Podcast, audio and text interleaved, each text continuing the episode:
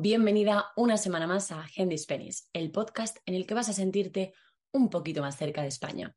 Aquí vas a aprender gramática, cultura, vocabulario y te voy a dar un montón de consejos para que aprendas conmigo español cada semana. Si quieres estar en contacto con otros estudiantes de español que como tú aman el español, quieren compartir lo que están leyendo, las series, las películas que están viendo, incluso tienen dudas de gramática o simplemente quieren hablar en español con otras personas, te recomiendo que te unas a mi Club Handy Spanish, que es una escuela de español para hablar con otras personas.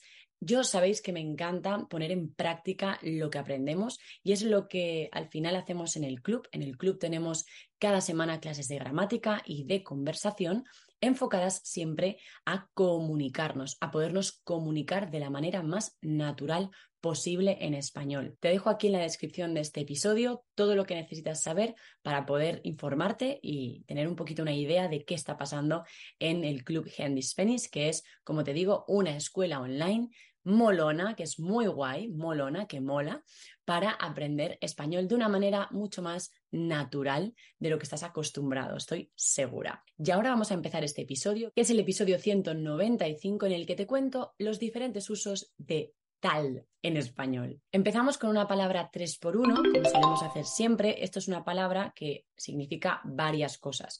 Seguramente tú me vas a decir, ay Sara, pero es que en el diccionario tiene muchísimas otras opciones, hay más significados. Ya, pero yo elijo los más comunes, los que necesitas saber. ¿De acuerdo? Entonces, 3 por 1 de la palabra copa. Copa es donde te sirven el vino. Estoy segura de que esto lo conoces. Donde te sirven el vino, ese tipo de vaso es una copa tenemos el tronco y la copa. Entonces, también es una parte del árbol, ¿no? La parte superior del árbol se llama copa y la parte inferior se llama tronco. También es lo que recibimos en una competición, en un concurso, si ganamos. Si somos los primeros en llegar a la meta, por ejemplo, pues nos dan o una medalla o una copa para ponerla, no sé, en casa de decoración. Como sabéis, mi objetivo siempre es acercaros lo máximo posible al español del día a día, al español que hablamos los nativos. Por eso he elegido hoy este tema, que es cómo utilizamos la palabra tal los nativos. Ya verás que esto te va a acercar un poquito más a la forma en la que nosotros hablamos, porque lo usamos un montón. La primera que estoy segura de que ya la conoces vamos, fijo, fijo es sin duda, la conoces fijo, probablemente es la primera frase que te han enseñado en español. ¿Cómo estás? ¿Qué tal? ¿No? ¿Qué tal estás? Entonces, esta estoy segura de que la conoces, pero no podía no decirla. Así que, ¿qué tal? En este contexto es ¿cómo estás? ¿No? ¿Qué tal? ¿Cómo estás? También tenemos y tal. Y tal. Esto es un sinónimo de etcétera. Cuando estamos enumerando varias cosas y al final decimos y tal. Fuimos a tomar una copa, después bailamos y tal, y luego nos fuimos a casa. O sea, bailamos, etcétera, y luego nos fuimos a casa. Entonces podemos utilizar y tal un poco como etcétera, como y más cosas, pero es más informal que etcétera. Etcétera es más formal. Incluso a veces decimos etc, pero yo suelo usar más y tal. La siguiente forma de utilizar tal es con tal vez, que es como quizás. Tanto quizás como tal vez lo podemos utilizar con subjuntivo después o con indicativo. Por ejemplo, quizás venga después de comer, quizás viene después de comer, tal vez venga después de comer o tal vez viene después de comer. Se puede utilizar todo. Entonces nos sirve para expresar duda, una hipótesis. El otro día me llamó un tal José y me dijo que te conocía. ¿Te suena de algo? Cuando hablamos de una persona que no conocemos, podemos presentarla como un tal José, una tal Ana. Es como una persona que decía que se llamaba Ana, pero yo no la conozco. Un tal José, una tal Ana. Normalmente es porque sabemos el nombre de la persona, pero no sabemos quién es. Por ejemplo, una tal Marta ha sido elegida presidenta del Consejo Estudiantil. No sabemos quién es, solo sabemos que se llama Marta. Una persona que dice que se llama Marta o dicen que se llama Marta, pero no sabemos más. La siguiente expresión me encanta porque la uso un montón, que es tal cual. Tal cual para decir que estoy totalmente de acuerdo con lo que tú estás diciendo. Es como exacto. Entonces, yo puedo decir, me encantan los tacos, pero prefiero las arepas. Y tú me dices, tal cual. Es como, estoy totalmente de acuerdo. O, por ejemplo, las clases de matemáticas son muy interesantes, pero muy aburridas también.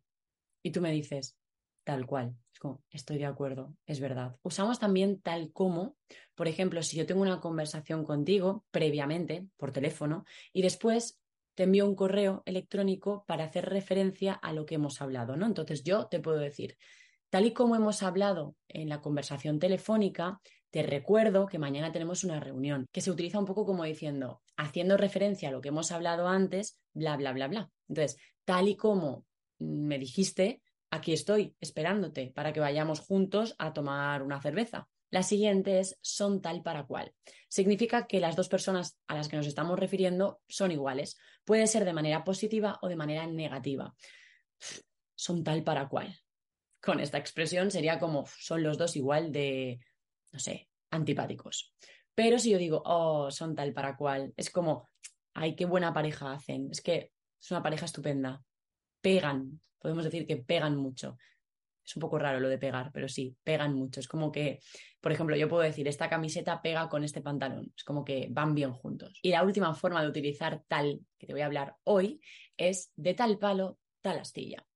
Utilizamos esto cuando queremos decir que los hijos hacen las mismas cosas que sus padres, que tienen características en común, que, o que su padre o que su madre, no necesariamente de los, que los dos, ¿no?